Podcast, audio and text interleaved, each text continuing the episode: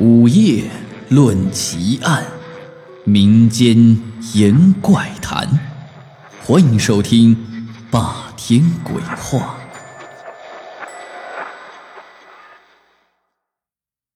时间真的十分奇妙，有时关键的几秒就能决定一场关键性的比赛，而有时又觉得时间十分漫长。比如，在一堂极其无聊的课堂上。那简直是度日如年，看着时间，希望早点过去。杨洋是我认识的一个非常刻苦勤奋的女孩，今年刚好大学毕业，努力刻苦换来的是运气不错，找了一份待遇相当好的工作，轻轻松松一个月能挣七千块钱，对于刚毕业的人来说，真的是一件好事儿。但是唯一不足的就是，杨洋上班的地方在城东，而他却住在城西，每天上班得横跨一个城市。每天早晨，杨洋六点准时起床，七点出门，坐上公车，大约五十分钟才能到公司。晚上五点下班，五点半坐上车回家，需要一个小时的时间。天天如此。杨洋就练成了一个绝技，上车闭眼就能睡着，等醒来的时候，绝对离目的地不到五分钟的时间。四月十二日，星期一，由于杨洋周末刷了一部美剧，直到半夜三点多才看完。周一的早上对杨洋来说绝对是个折磨，刚上车，杨洋就昏昏的睡过去。醒过来的时候，果然离公司还有不到五分钟的路程。车停下，杨洋就慢悠悠的往公司走去。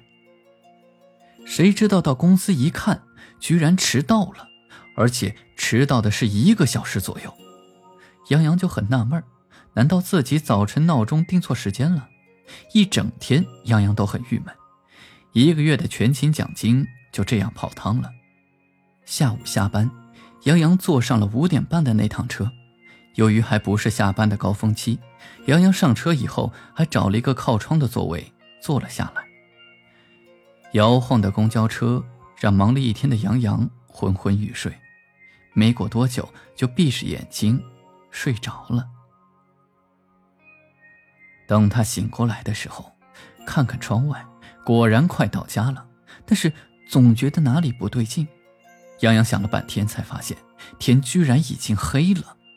杨洋拿出手机一看，吓了一跳，居然都已经晚上八点了。难道整趟车开了两个小时吗？此时，杨洋想问司机，可是发现自己根本不知道怎么开口，因为他看到现在的这个司机根本不是自己上车的那个司机。杨想，难道是我自己睡迷糊了吗？下了车，他还是百思不得其解。不过，他也并没有太放在心上，心里只是琢磨着自己是不是睡迷糊了。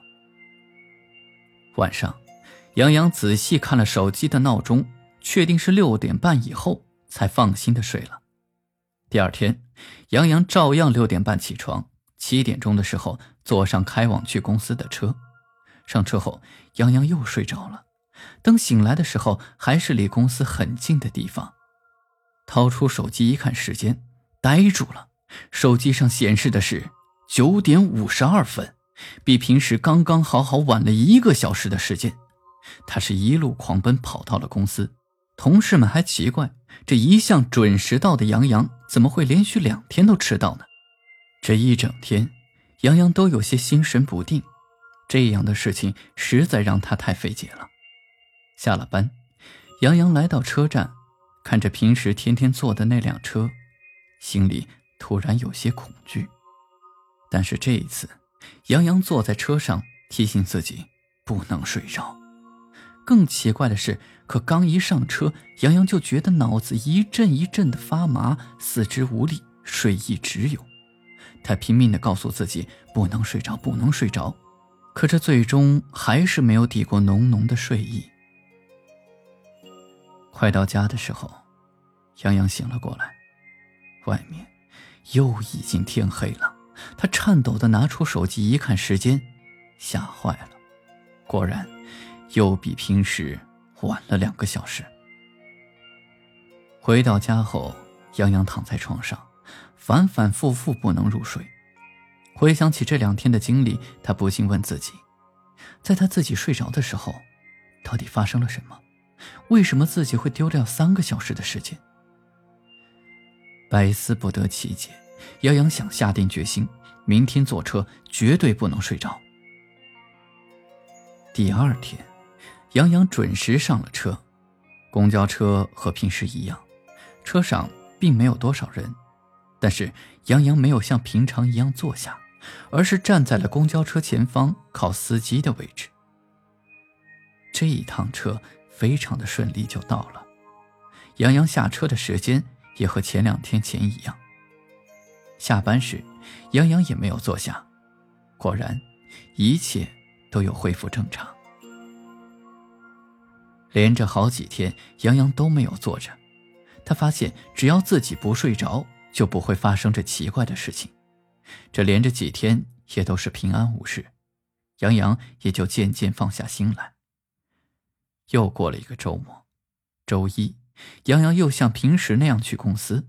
这一次，他上车就坐下，刚坐下，这种熟悉的感觉又来了，脑子一阵一阵的发麻，仿佛不是自己的，四肢发软，眼睛不自觉的就闭了起来。在杨洋睡着的那一刹那。